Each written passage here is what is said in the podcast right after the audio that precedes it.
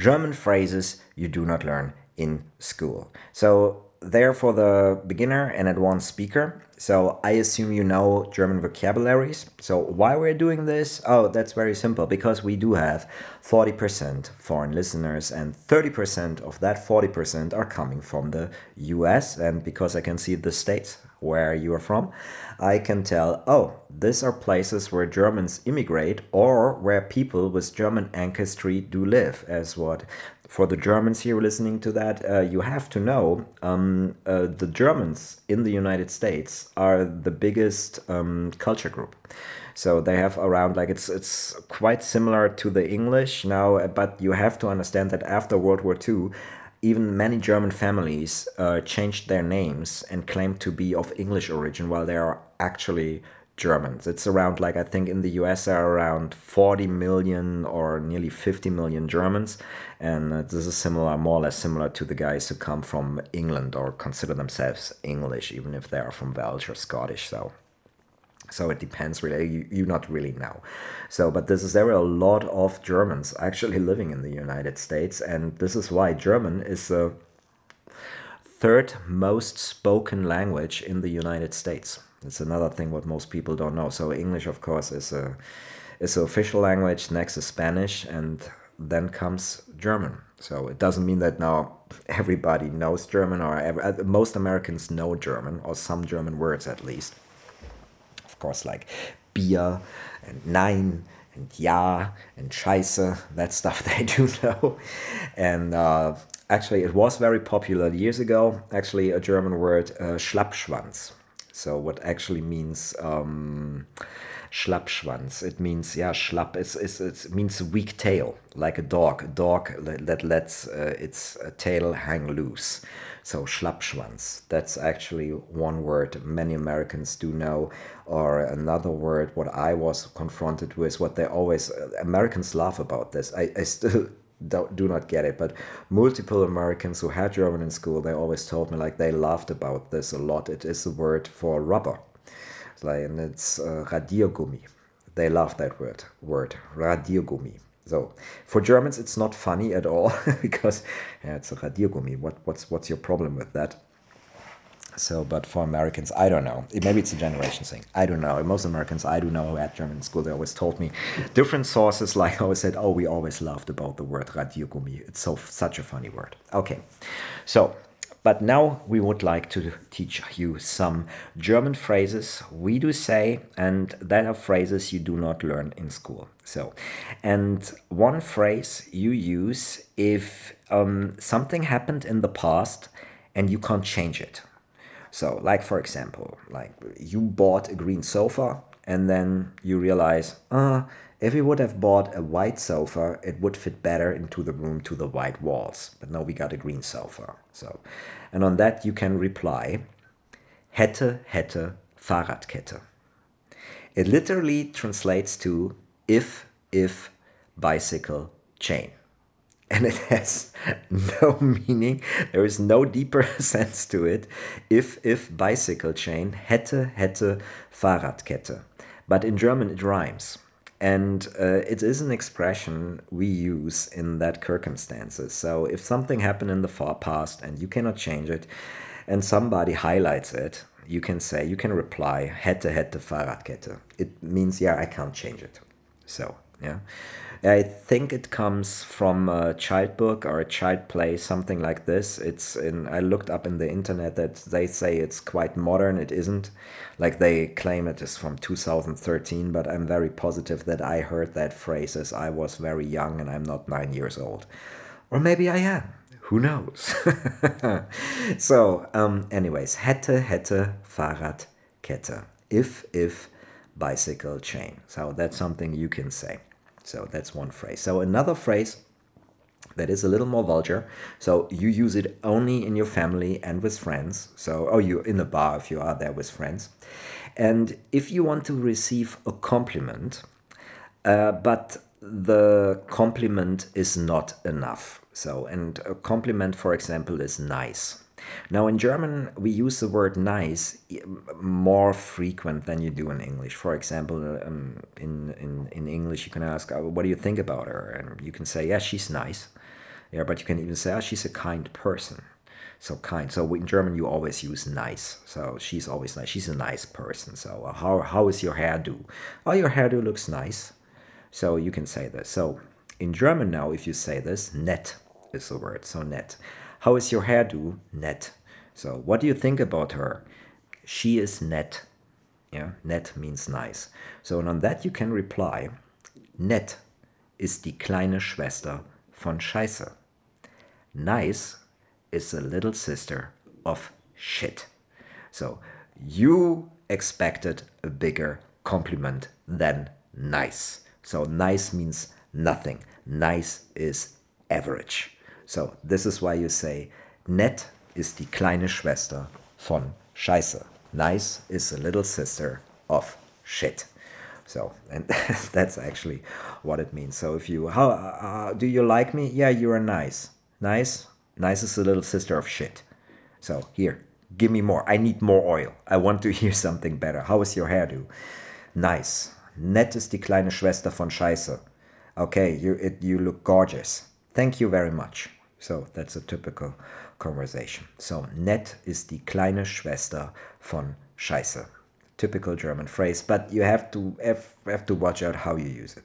So you can't can't use it in official circumstances or to strangers, uh, except you you you telling a story or maybe something like that. So Nett ist die kleine Schwester von Scheiße. Then you all do know that Germans overuse the word ja.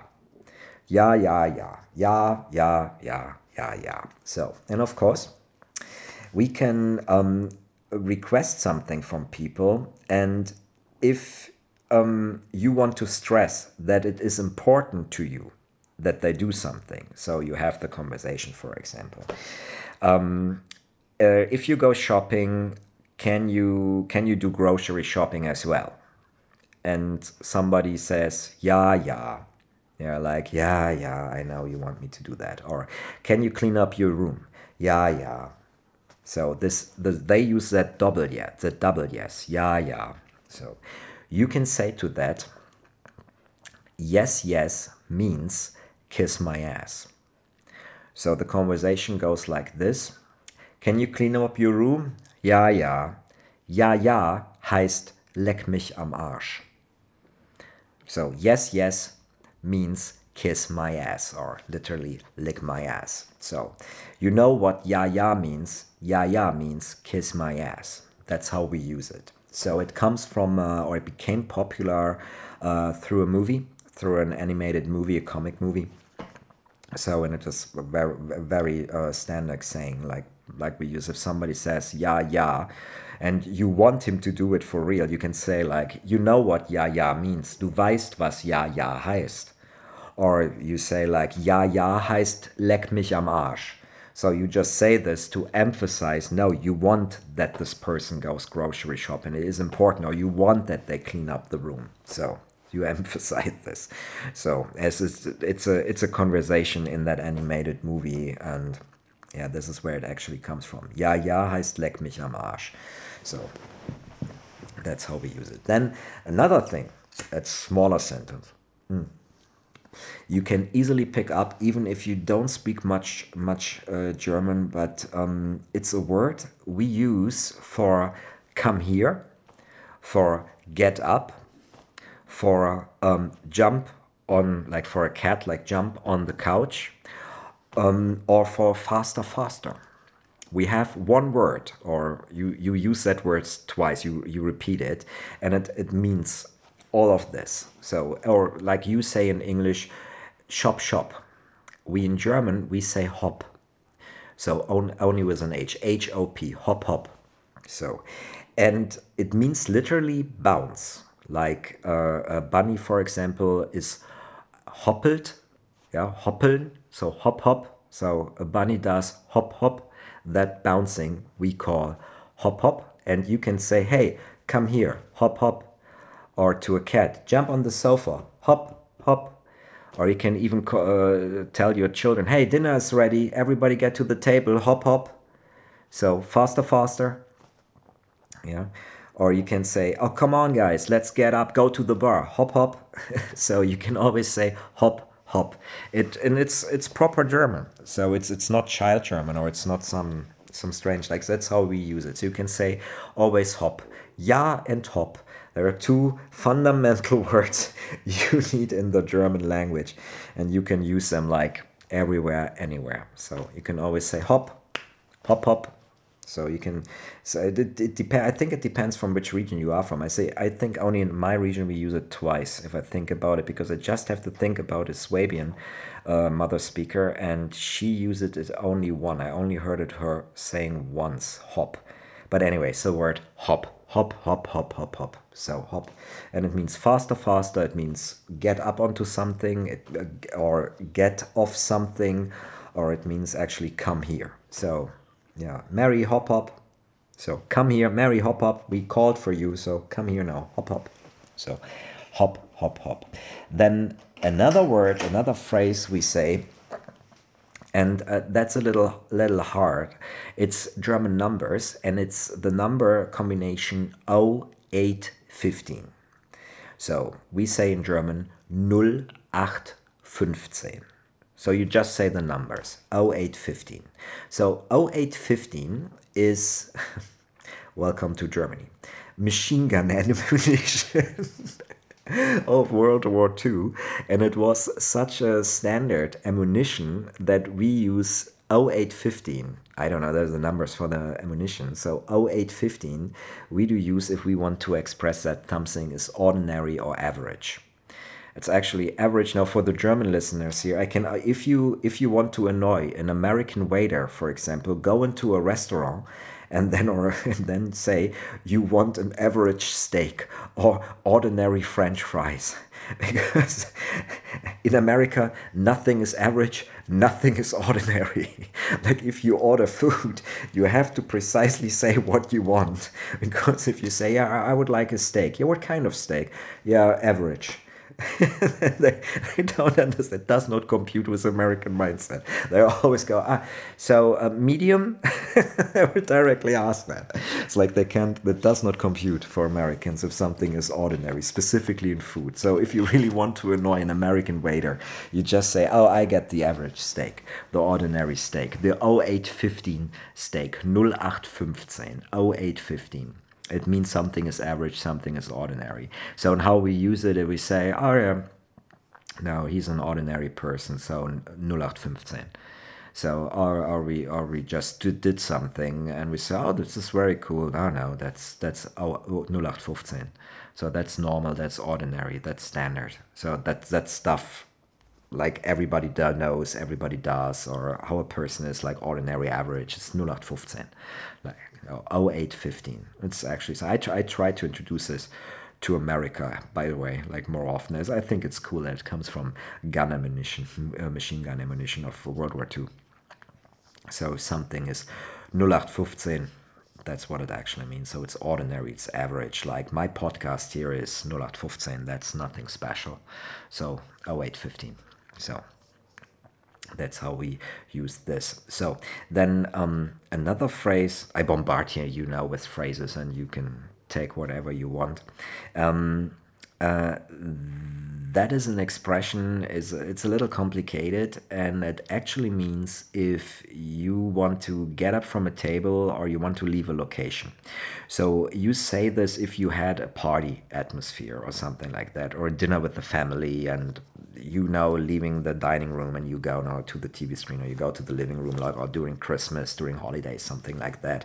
Like if you have the family all together and you want to leave one room and go to another room or even out in the garden or do something on. So we always say anyways. And that's a very local saying.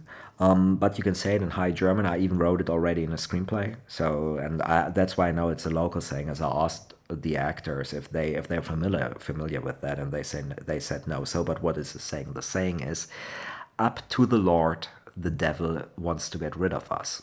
So it basically means you partied so much that even the devil says you have to leave hell. So up to the lord the devil wants to get rid of us. In german auf zu gott der teufel will uns nicht mehr again auf zu gott der teufel will uns nicht mehr so, and this is what you say, like if everybody's ready with dining and you want to get up. So you say, come on guys, auf zu Gott, der Teufel will uns nicht mehr.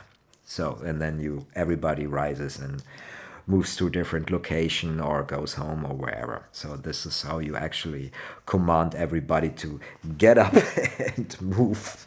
So auf zu Gott, der Teufel will uns nicht mehr. Komm auf zu Gott, komm, komm, komm auf zu Gott, der Teufel will uns nicht mehr. Hop, hop. so get up. yeah, this is another very nice saying and you can use it it's official it's very polite it's very nice and it's very cute if you say this. So and then i'll teach you no oh yeah now i got another one first first like you in america specifically you in america you overuse the word jesus. Jesus jesus everything is jesus. Oh my god it's jesus it's so cute and all that stuff so and uh, there is nothing more annoying than if German guys do that. I actually, I literally can't stand. So, uh, wanna be cool YouTubers or so that use the word Jesus all the time. So, if I wanted to make here a cool podcast, I would go like, oh, Jesus, Leute, ich muss euch was ganz Neues erzählen. So, Jesus, folks, I got to tell you the news. So, that's how some German guys speak and I would like that they immigrate and uh, to the United States. If you would ask me, I think that's what America is for. These weird people, please leave the country and annoy people on a different continent. So, and um, there is actually a Catholic phrase uh, without Jesus. Uh, so we use always um, uh, Mary, Mariah. Yeah, uh, the mother of Jesus. You all you Lutherans don't believe in and do not worship. yeah. So, but we have phrases with Mary, and uh, we have in in in our language groups like uh, Ripuarian, what is Rhine Frankish. So I'm from Cologne. Cologne is Rhine Frankish area. So we say um, instead of Jesus, you can say, uh, "Marry my drops." It means literally Mary my medicine."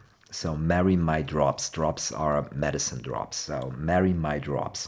Maria Ming Droppe. So if you say it like that, you actually speak uh, lower German. Lower uh, means older German. Lower because it's closer to the seaside.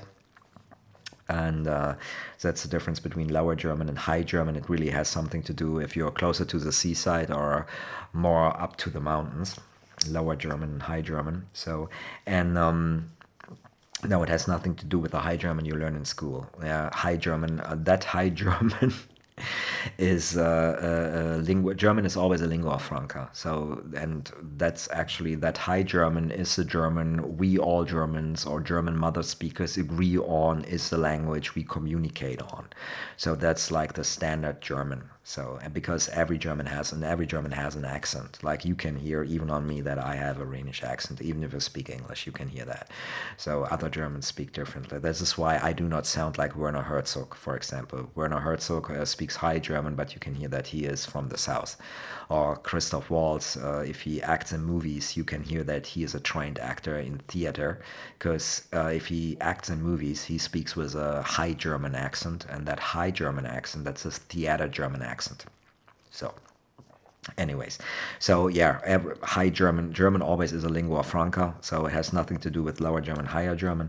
So, Mariah, Mariah my drops, or marry my drops, Maria Ming Droppe, or in um, higher German, you would say Maria meine Tropfen.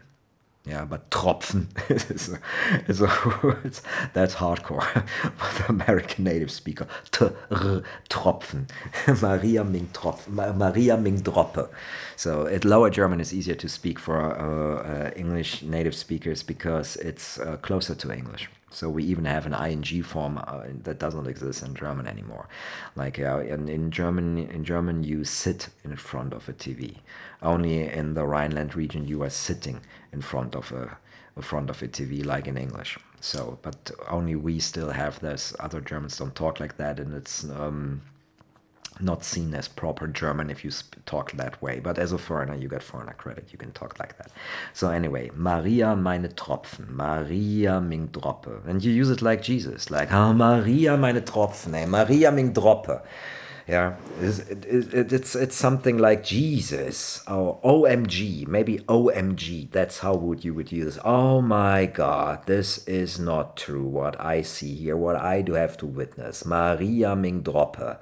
Why is everything so complicated? Maria Mingdroppe.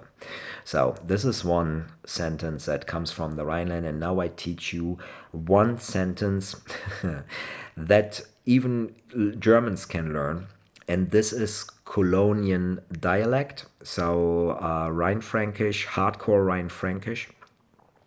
And the sentence I'm going to teach you is very easy. Everybody, we taught it already. People who don't speak one word in German, from Malaysia to Brazil, and it's you always look good if you use that phrase, and you can say it onto everything, no matter what somebody somebody said to you. So you can use it uh, to a question, to a um, to a remark, to whatever. And the, the line is, "Ja, ja, dat." In High German, it would be ja, ja, das. Ja, ja, dat. You have to give it a little Rhenish swing, a Rhenish sound to it. Ja, ja, dat. And it literally means yes, yes, this. But how our language works, so in and you uh, you have to use it in Cologne or in our area, in the Rhenish area, if you if you ever go to Germany or even talk to uh, Rhenish uh, native speakers, you can use that. Other Germans might not understand it, and because it always makes sense to no matter what you say. Like if from somebody somebody says, so "Can you lend me some money?" You're your dad. You don't have to give him money. And because actually it, it can be because it in our language, in the Rhenish language, it's not the words are not important. Important is who says what to whom, about what are these guys talking, and how is their relationship to about what they are talking. That sounds quite complicated, but if you're born into it, it's, it's very simple. So, because the words by itself don't have a meaning, but what you want to express. So, it's closer to, to American English because you don't, you're not very, um, yeah if you yeah it works exact way. I think you get me what i what i want to say. So you you can always say your yodat you lend me some money your yodat so you only have to emphasize no because i'm not stupid. Or you can say your yodat and then you give five bucks or whatever. Or girl can i have your number? Mm-hmm. your yodat means no. Or you can say your yodat okay yes okay you give the number right no? or if somebody somebody says for example all americans are stupid yeah yeah that like and it means like yeah keep talking you idiot. So you can say it like always like yo yo that always works. And it's actually very funny. I had, we had very very funny moments because we teach every foreigner we know and uh, quite a lot. So always that sentence like you can always say yo yo that and the first time they use it, it it comes so suddenly that we all always have to laugh because they shut us up with that. So we are very talkative people over here. And um and if then suddenly the foreigners use this like and they're actually they can mean it like yeah come on shut up you can use it like shut up. Like for example like i heard that once my cousin he was rushing a chinese girl in a computer game to do stuff and uh, for him she was like uh, fussing around and suddenly she responded via teamspeak your your dad.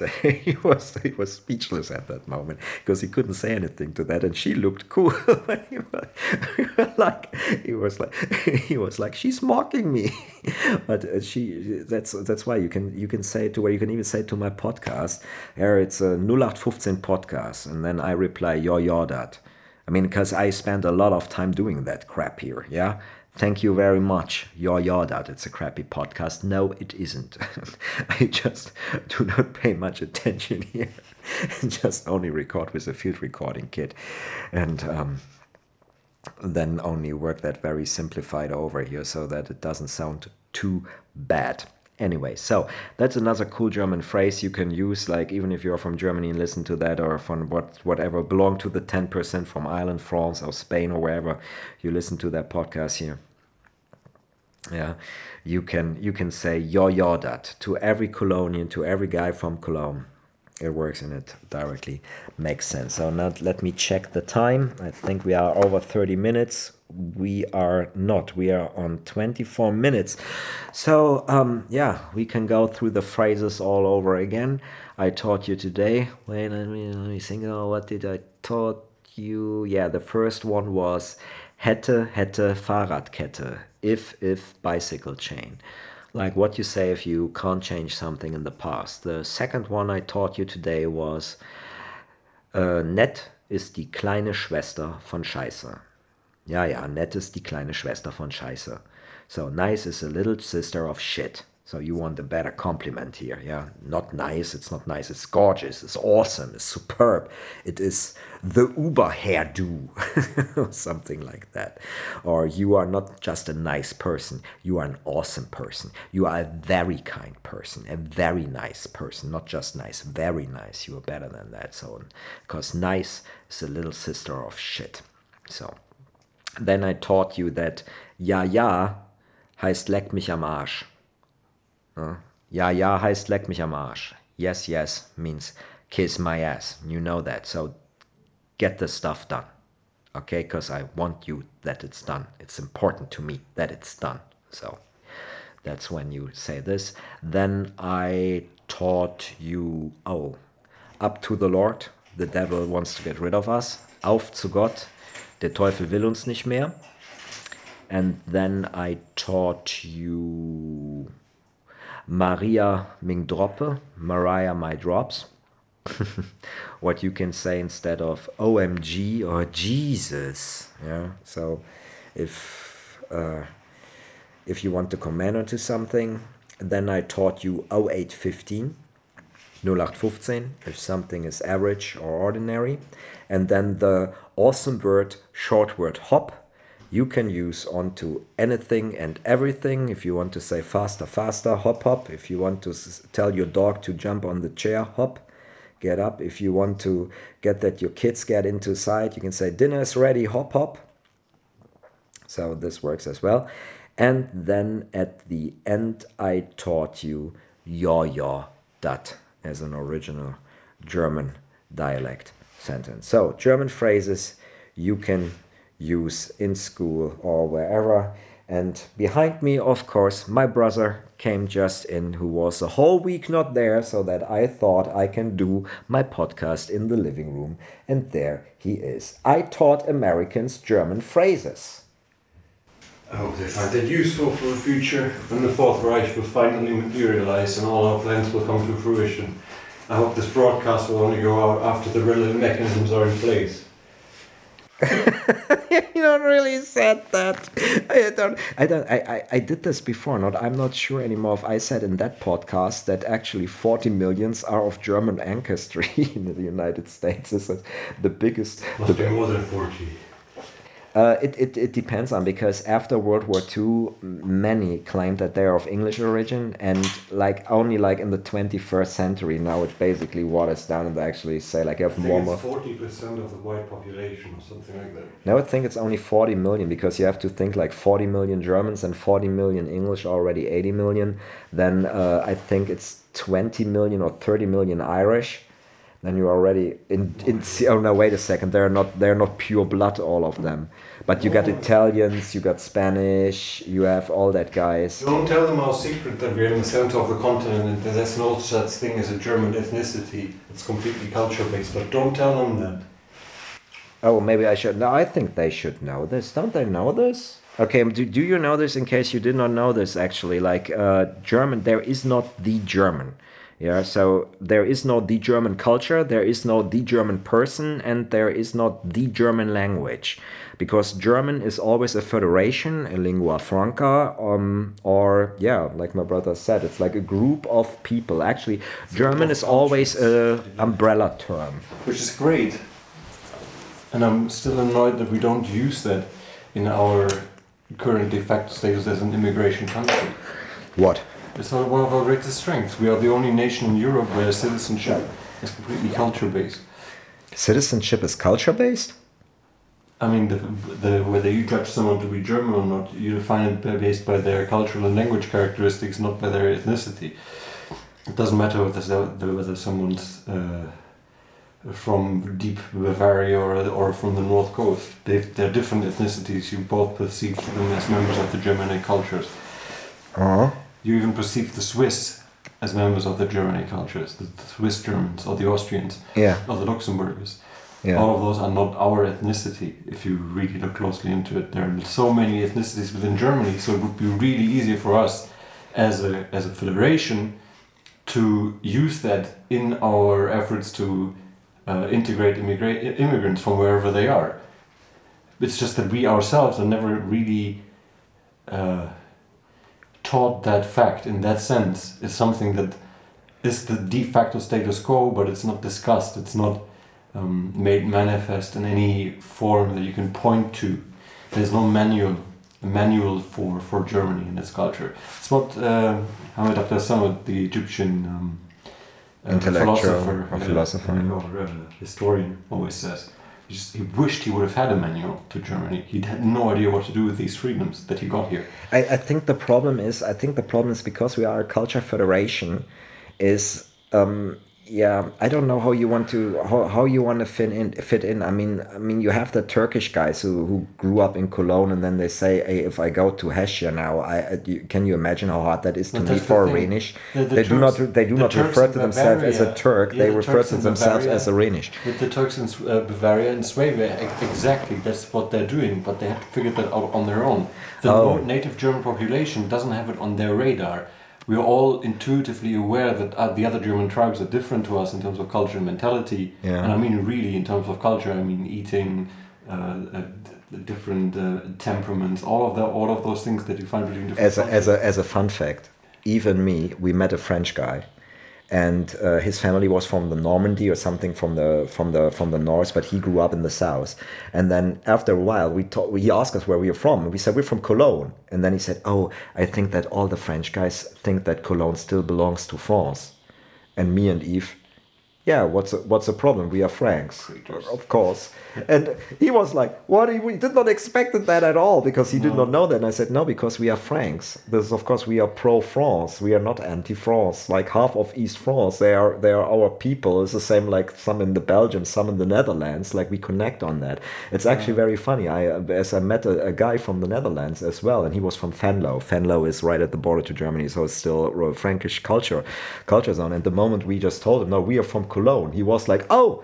and he directly it's totally switched the tune directly as he realized oh you're guys from from from, from that from that area I say, as of course it is it's not so long divided it's like more or less like like um, yeah some and some these- areas these- are divided culture- since 100 years Other culture areas years are as, as, as old as we don't actually know precisely how old because the cultures that are here predate written record by millennia.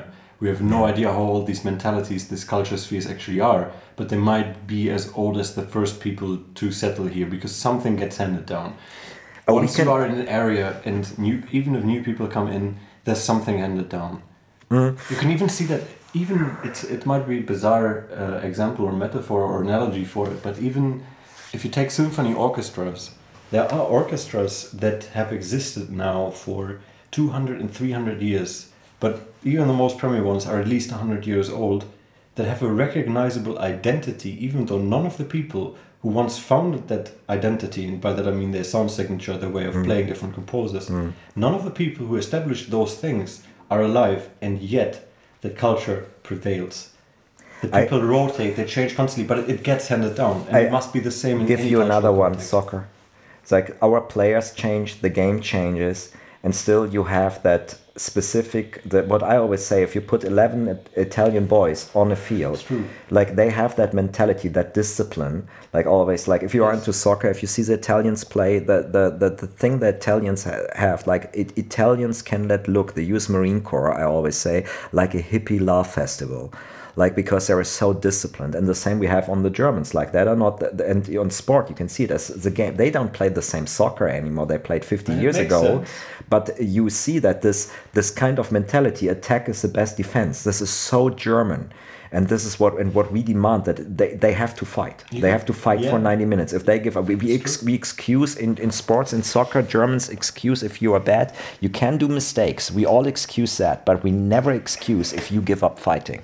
So if you do not give 100% if we if we play soccer, and I think this is a German mentality that is that is something I would call typical German, but it is handed down like in the hard- It's hard to orchestra. define, but like in the orchestras, it always, of course, it adapts. A culture that wouldn't adapt to circumstance and changing times would necessarily go extinct. And I wonder whether that actually happens to some cultures, or whether the cultures we declare extinct, or only a matter of history, are in fact still alive. They're just irrecognizable to us because they have morphed to adapt to changing times. I think- But I wouldn't even need any historical examples because we're now far enough to know at least with certainty that our language and the way we communicate in great part structures the neuronic patterns in our brains. That means it's not like we once thought that there are thoughts and concepts in our minds that we then give a sound. Mm-hmm.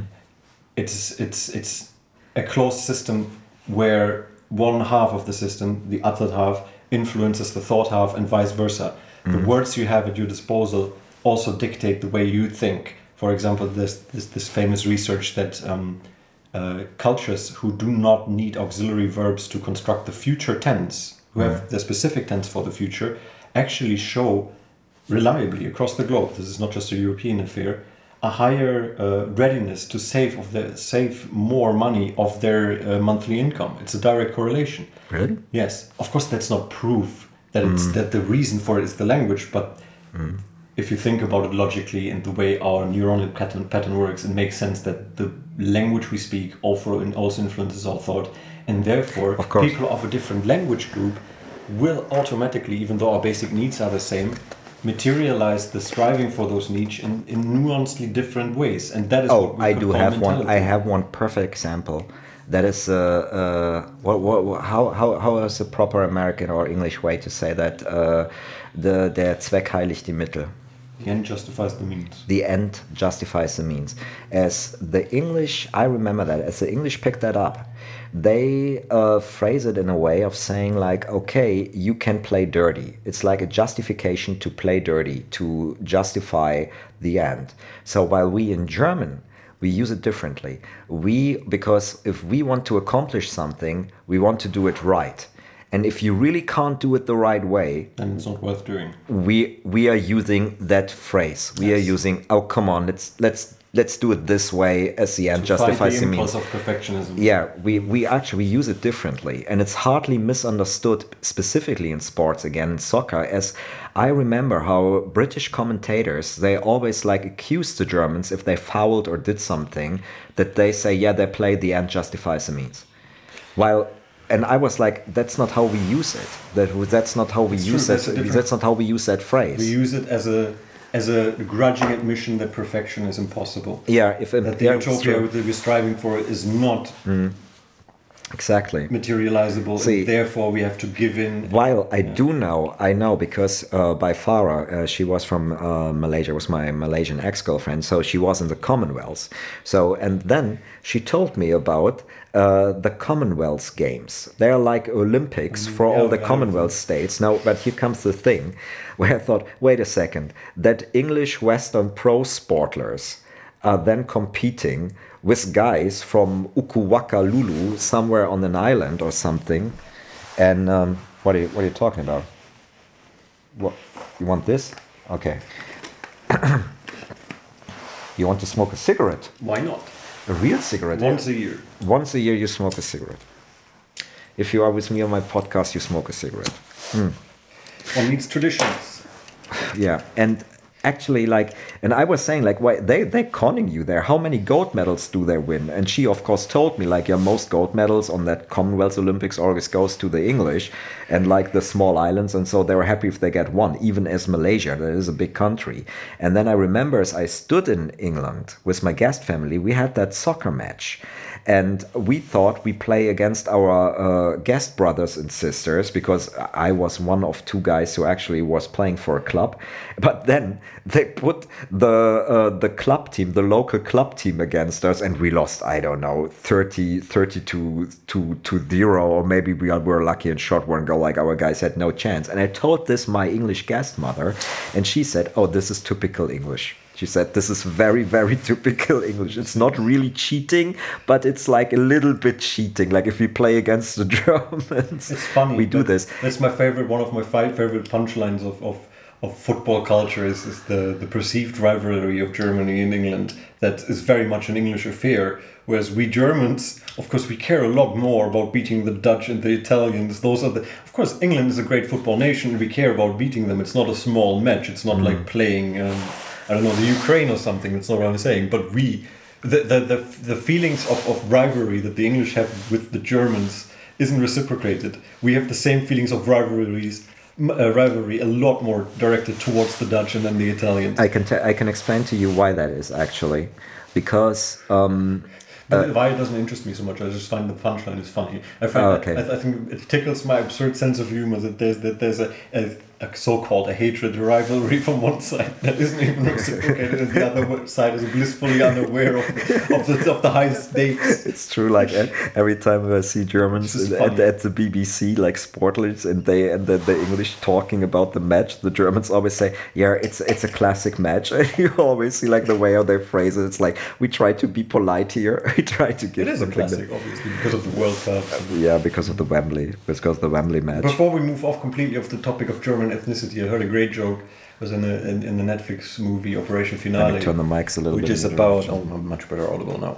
Um, which is uh, Operation Finale is the Netflix movie with uh, Oscar Isaac in the lead role. It's about the Mossad operation to capture Adolf Eichmann after he was found in Argentina hiding there. Oh, who was Eichmann again?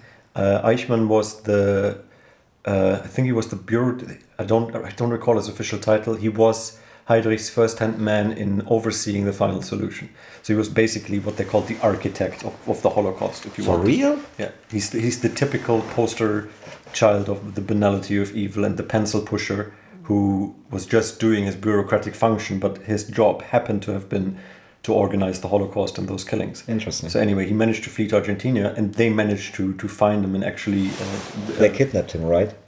Yes, they kidnapped him oh. uh, to stand trial, and was the first at, at least they claim in the film. I'm not sure if it's true, but it certainly was the first publicly televised trial where there were eyewitnesses and survivors testifying that survived the actual Holocaust. So that's why it was. That was this recorded? I would yes, like. of course. I, I, would like to see his. All, it was his, all public. His reaction to that. He's a very. Uh, it's it's it's very disconcerting because it's he's one of those people where you can, where you have a palpable sense of intellect, immediately. You know, you're not dealing with someone stupid. You're just dealing with mm. someone who's very matter of fact and who argues that, uh, yeah, basically it was his job. And mm. he thought that he was really doing something to defend the nation and there was a necessity. Um, it's a bit like listening to Edmund Kemper, the serial killer, the, the, the, the one that is responsible for the cliche that all serial killers are like geniuses because he's the only one with a genius level IQ the first one that the profilers of the behavioral science unit uh, founded, freshly founded by the FBI, came to interview. I have never seen that. I think I've never seen that. I only I, they all all that all the serial killers I studied they were really stupid, had a horrible childhood, and were. He really, had a horrible really... childhood too, but he happens to be, and that's why the cliche is that they're intelligent because he was incredibly intelligent and articulate about what he did and okay. that's how the whole thing of profiling and actually developing a psychological ins- insight into yeah. psychopathy and psychopathy I've, I've started. Missed that. Anyway, he he registers in the same way in the sense that you immediately realize you're you're talking or you're hearing someone who's alert, who's in, incredibly aware of the implications of what he's saying, who's very deliberate in his choice of words, somebody eloquent, for, mm. for the lack of a better word, mm. but also somebody who com- seems completely detached from the um, real tough consequences of what they did. Mm-hmm. So, so in a, in a sense, a completely compartmentalized personality. Okay. That you often find it's one of the hallmarks of social. I just I just think it because I saw a lot of Republicans talking lately on Trevor Noah because of course he's talked about draining the swamp that uh, Trump wants to drain the swamp and he actually enriched the swamp and he uh, listed some politicians who did Oh, yeah. corrupt stuff and I was listening to them and it was shocking to me how some of them were really like movie characters like who just looked out for expensive furniture for example in their offices and stuff like that they bought chairs for five thousand dollars and all of that. And I really thought like guys you are actually like a stereotype. You're a stereo you're a stereotype of a movie character. How would I Oh, phrase such a guy? But that's like what evil is. they were they were they were not they were not evil but in the way of you could see on that guys because i only knew them from pictures. But if you see them moving if you see them talking they are really like like guys who value the fine art who value the um the superficial things But in their lives the they're very yeah. soft guys sometimes and i really thought like omg But you are the total opposite of some rough uh, nationalistic, like strong U.S. American, like what we would expect. Like, But, but that, yeah, that's but that's exact that's exactly the case. Christopher Hitchens said that once. He remembered going um, when the Iron Curtain still existed. Remember, he remembered going to the Czech Republic to to interview some activists there, and um, he said before going, he promised himself. He promised himself in describing the atmosphere of this police state where everyone is telling on remember that. everyone. He said, "I'm not going to mention Kafka. Mm-hmm. I'm not going to mention it. I know everyone does it. I'm not going to do it. It's because he said writing is in part always the war against cliche. You don't want to use the used phrases that everyone else has used. You want to say you want to say something fresh and something Mm. Yeah. immediate and real. Yeah. So I'm not going to mention Kafka. Sure enough, he sits down in the first meeting at the evening. Somebody gave them away. The door flies open, and they press him against the wall. And they say, You're under arrest. They have dogs, they have torches. It's a really scary Mm. yeah, I situation. remember that. He says, On what charges are you arresting me? We don't have to tell you the charges. The fuck? Yeah. no, I have to mention Kafka. Yeah. They make you do it. But His point was, in a, in a sense, the, the, evil, or in the sense, amoral behavior is in itself a cliche. It doesn't mind that it's boring and bland and, and see through and that you can tell what it's doing. It doesn't mind that. That's why it is evil. It doesn't care for nuance. It doesn't care to justify itself morally or ethically. Yeah. It just does what it does, and the veneer of superficiality is enough. There's actually one uh, German author. She's Jewish, and she wrote um, the book about evil. And I saw her historians criticize Banality her. of evil, yes. Yeah, Adolf Eichmann was one of the main things she was writing about. That's exactly Because when you see him, you're not thing. you're not encountering a monster. You're not encountering even a sociopath. You're encountering someone who was in a situation where his he was faced between doing his daytime job, which happened to be organizing a gen- genocide, and losing his job and some inconveniences. Yeah. And this man obviously chose to keep his job and choose to actively pursue this. That's of course, that's evil in consequence, but that doesn't make the man a monster in the sense that he's different from the average Joe. her book was based on the letters. All that guys that were running cassettes and all of that. Actually, what they Writing wrote, home to their wives. Right, writing home to their wives, and it was ordinary job. This is actually, and this is, I, I think, she was absolutely right about that. I always compare it to police officers or to judges or to whatever who is in such a power position, and how they judge and they justify their decisions based on their job without do, without doing the right thing.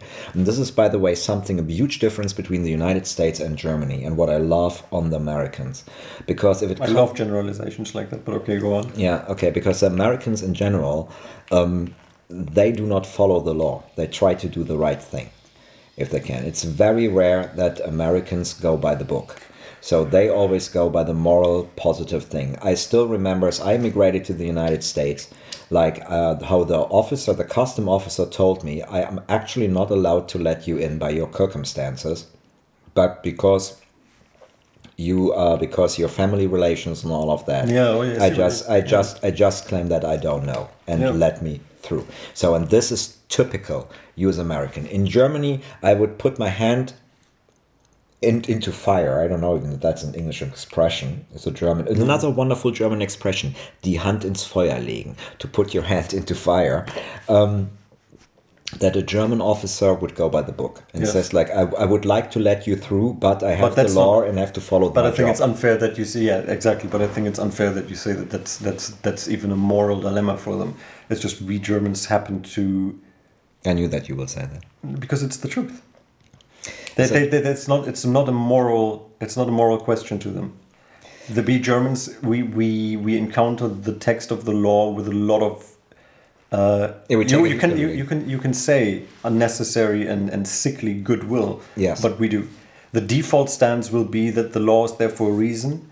The possibility exists that it's a shitty law, of course. But at first encounter, everyone will say, okay, somebody must have done it this way for some reason, and that's why we trust the letter of the law. Helmut Schmidt said that the problem is the problem isn't the amount of laws or mm-hmm. paragraphs we have. The mm-hmm. problem is, mm-hmm. you know, Italy has as many paragraphs and laws as we do. The problem is that we Germans tend to follow every single one of them, and that makes life literally impossible.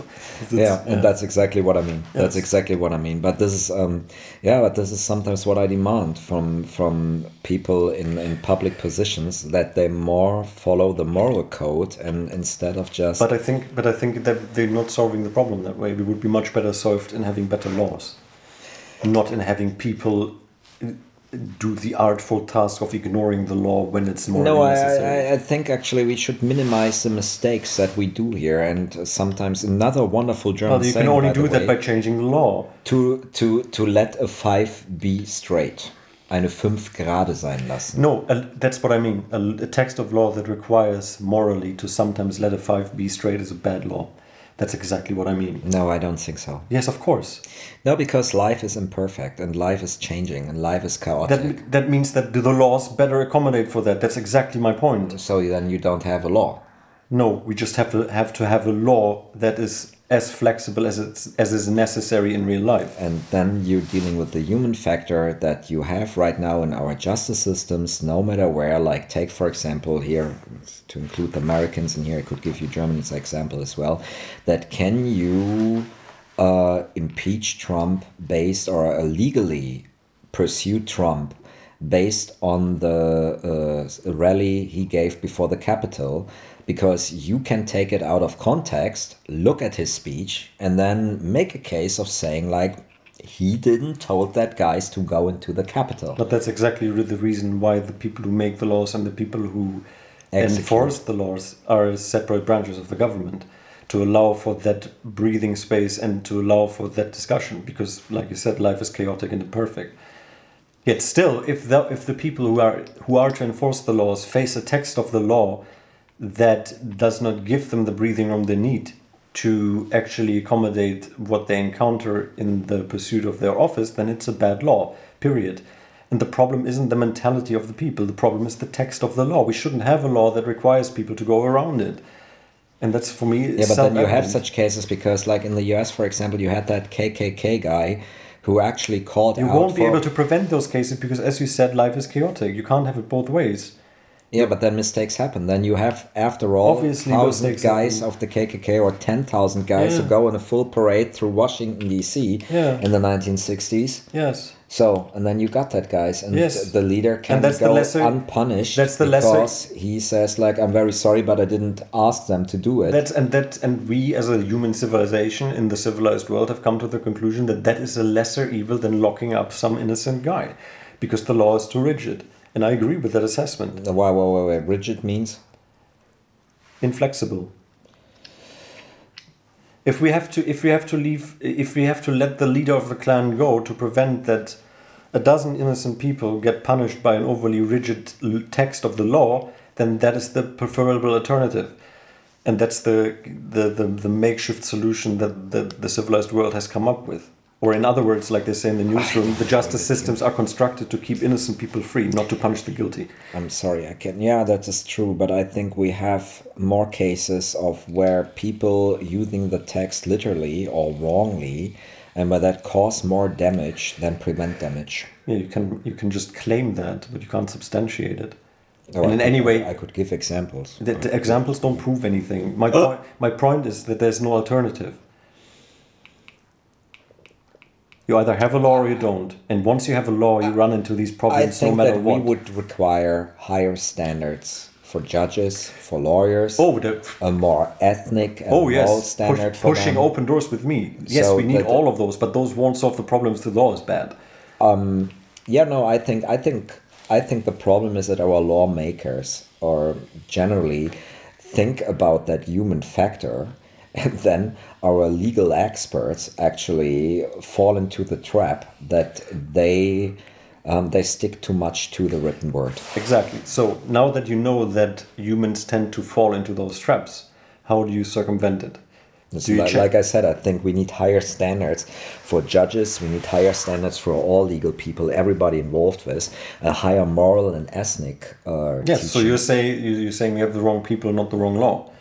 I'm saying both the people and the law. Uh, yeah, exactly. Attack the problem from two sides. It's, it's, I'm, I'm there on the side with Aristoteles, who said he does not like the written word because the written word can be misunderstood. You have to take a word Yeah, but like you, but is- you, but you spoken. but you don't go as far as Aristoteles, and therefore would want to ban writing, right? Yes, me as a playwright wants to ban writing. Writing is bad.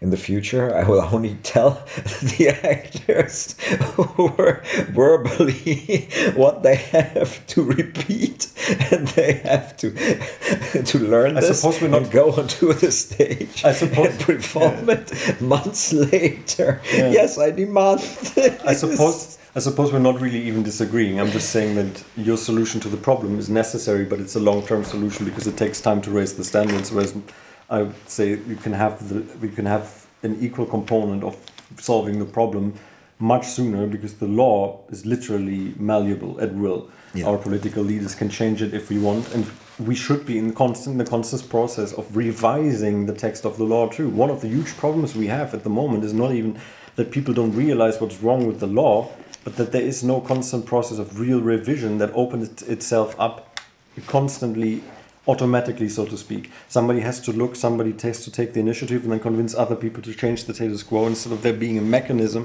of the status quo being under constant revision as it is elon musk once made the suggestion of laws it's only staying uh, staying in power for a limited time agree. period and then have to reinforce Yeah. for example that would be one of those automatic mechanisms Yeah. And once we have those, the picture is going to look a lot more rosy to begin with. And once once the text of the law is changed, you can also you also have a much easier time raising a generation of people that have a much more adult and morally upright relationship with the law instead of seeing it as something that obstrudes them and that has that has to be circumnavigated in some way. You know, like husbands that, that treat their vi- wives like the highway police, that you kind of have to outsmart and you have to go about your life basically avoiding to break the law. It's not a positive relationship with, with public with public good and order that people have with the law. Agree. Yes. Agree. So, but to change that, we have to have a law that also is palpably um, that inclusive and that speaks to people on an immediate level. Take the Constitution, the German Constitution or Basic Law, for example. I know of no one who has ever read, the, and it's a very short read, the first, say, 20 articles of it and disagreed with any of them. And the reason uh, Germans have such a positive relationship with their constitutional order is because it's a set of laws that are self evidently righteous. I'm saying the law should have that character as far as possible, even down to the details. And that's not something we have. We have an historically grown forest of laws that are impenetrable. There's there's a reason why it's a profession to to to to read it and to interpret it. It's it's it's dry and it's horrible, and it shouldn't be that way because they're literally the rules that we as a society say are moral behavior. Mm. If that isn't instinctually graspable for the individual, we already have a problem with our relationship to the law. Mm-hmm. And that immediately has consequences to our relationship to the to the community, to the common good, to the sheer concept of nationhood, to our culture, and all those things. So it's I think it's really it's actually really important. Of course, we have to educate people and get everyone on a higher moral level, but we have to connect people You with know the what spirit of their of their community. I think we should get Specht in this conversation right now because it would be so funny to have you and your That's, they haven't even. They haven't, your your your your I call it Zen anarchist mind or like you call it the enlightened human being. Do we need a new term? The guy from Brazil next to it. The guy from Brazil? with a socialist attitude. The guy- no, the guy from Brazil? Everything is going down. No, no, but he says he says the thing he complains about the most is exactly that. Brazilians have an even more antagonistic relationship with the law Yeah. than Western Europeans or Americans do, Yeah, because all they do is try to get around it, and that's a complete thing of mentality. And I guarantee you, there's reasons same for in it in the text of the law. I, I, I told you how, how Farah once said to me, it's like, why, you got to challenge the law. And in that moment, say, listen up. If we are in Germany, like, you do not challenge the law. Do not try to bribe any police officer. Don't do this. That's a very dangerous stuff. Turf, you're, don't you're walking on there. either. Don't, not- it's don't do this. Don't try that. While actually in Malaysia they have that problem. Actually, that they have fake police officers, like guys who stop you with a police badge and claim that they do a search or whatever, and then they try to sue you, but they're actually con artists. Yeah, that's one of the things our justice system has absolutely no sense of humor about imposes No, yeah. imposters Yeah. or abuses of power. By the way, if you're a judge and they catch you abusing your power in any way, Yeah. it doesn't matter. You can you can you can the judge supervising that trial could be somebody directly from the Third Reich. They do not have a sense of humor with it because it reflects on all of them.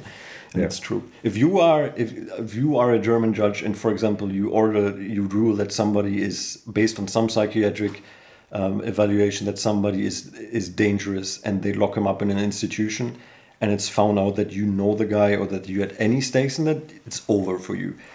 You're not only will you lose your job. remember. I remember. I remember a case even with the German police. They stop. They, normally, what I'm saying is normally, of course, the Justice Department protects their own. Obviously, police are reluctant to report police. Judges are reluctant to be too harsh with other judges. But that's the point where people cross the line, and all of a sudden you're on your own. Eric, just remember there was a there was a demonstration, and uh, during that demonstration, police officers went into gardens where a guy was, and he was working with his beams there, like some wooden beams, and then the police officers accused that guy of being an attacker, so that he attacked the police forces. So they beat him up with the, with their sticks. I don't know what a, a baton.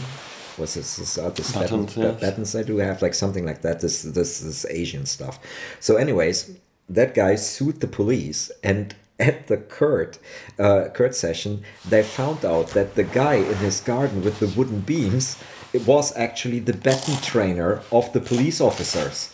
So he was actually tra- he was a police officer himself who trained the guys who were beating him up with the baton and so directly the guy he directly said oh my god and he would and he was going to withdraw his case from so he didn't want to sue the police officers for beating him then the judge decided no flipping way of course not. no way, Because my can- friend. Only yes. because you know each other, and only because you police officers and these guys who But just was the judge not the. Uh, it was the, a judge. It was a judge that But he, normally it's the, the, the prosecutor's job because the prosecutor has to open uh, criminal proceedings if there is a public interest, and that's probably what he meant. So I- it doesn't matter if you you aren't mad at them. There's a public interest here. because the police officers official uh, actually broke the law by attacking that guy on his property. It was not on the street. He was. Or probably the his garden. prosecutor didn't want to drop, and the judge said, "No, of course we're not dropping it." No, no, we do. So they did not drop that case actually, and they and they said no, we go now full way through because the police a officers went onto private property, Yes. beat that guy up only because he was working with his beams Yes. there. So and We're not having that. Doesn't matter if the guy is. Yes. So true. and they It's said not interest. not because you're police officers, you're you cannot withdraw that case Yes. here. So No. I don't know how the uh, how the ruling was, but Okay, who gives a shit? The point is, no, we can't have that. yeah, but this is perfect. Yes. That's where I think too. Like I never no, told. I never. I never. I never actually recited the joke that I heard about German ethnicity, or or the Nazi because at one, of course, the Okay, then go. But we have to watch out because we are now nearly It's on really one short. hour. One hour. anyway. But actually, what, only one thing. Yes. What you just witnessed right here was a little bit. We, we talk higher, higher small talk, but this is German small talk we both just had. It's very typical for Well, Germans. yes, but what he means is we, there is no such thing as German small talk. It's Yeah, uh, like in the don't- tourist guide, they, they do tell, for example, English people be prepared to talk about politics or philosophy. Yeah. That's what that's what Yeah. entertainment is. We're not doing this to to show off or to actually have It's an intellectual discussion—it's—it's this is actually recreational. For Yeah, you just witness this. Actually, that's a normal conversation. Conversations we both have if we meet each other during the day, and then we talk about that. Uh, it will be there think. will be similar, not maybe not the same topics, but it will be the Yeah. same in any German household. You will be talking politics, you will be talking whatever is going on in the world at the moment, just recreationally. Uh, anyway, uh, they have they, they, they have him in the safe house. Uh, the thing is, uh, El Al, the Israeli airline, won't fly him if he doesn't sign that he's coming voluntarily. So they have to get him to sign. Basically and one of them one of them of course wants to torture them but the other guy says it's never going to work. This is a dude who quote talked the rabbis themselves into loading the trains. You're not going to get into his head and and, and, and make, him sign something that he doesn't want. You has we have to make him want to. Uh, luckily for them Eichmann is sick of his life in Argentina kind of and he he's most of all he's sick of what was said at the proceedings in Nuremberg and how he was basically portrayed as the as the main architect of the Holocaust, which he sees differently. I don't know the historical truth of it, but they, in the movie they presented as one of the reasons why he's actually going because he says, "I don't really care about my death. I care about the safety of my family, and I care about telling the, the historical truth as I see it." So anyway, they have to they have him in the safe house and in the process of convincing him to sign, and they have to accompany him anywhere so he doesn't kill himself, including the toilet. So he sits there blindfolded on the toilet, uh, starts noisily doing his business, and one of the handlers remarks, "This is the master race." And then Eichmann says, "Oh, don't you know the joke? We always used to say, to be the perfect Nazi, you have to be as fit as Goering, as tall as Goebbels, and as blonde as Hitler." so much for German ethnicity. Yeah. That is true. Tallest Goebbels. What what is wrong? Goebbels was a Rhenish. Goebbels was really short. I think he was like 163 or something. No, for real, it was He so really small. short, yeah. Really, I didn't know that because if he stands next to Hitler, Hitler wasn't wasn't tall as I well. don't know how tall Hitler was, but Goebbels was actually short. Because Like, they, they, they are more or less like same size, I think. I have no idea. That's actually very funny. Okay, we got one hour of. Actually, I only wanted to teach you some German phrases, and now we got here in a full German discussion. I hope it was interesting for you. I think we will stop right here. Maybe record another one here. Let's see, and you can see some original German for the 40% who are not Germany, German native speakers. So, have fun, hold your ears stiff, haltet die Ohren steif. Danke fürs Zuhören. Thanks for listening. Bye bye.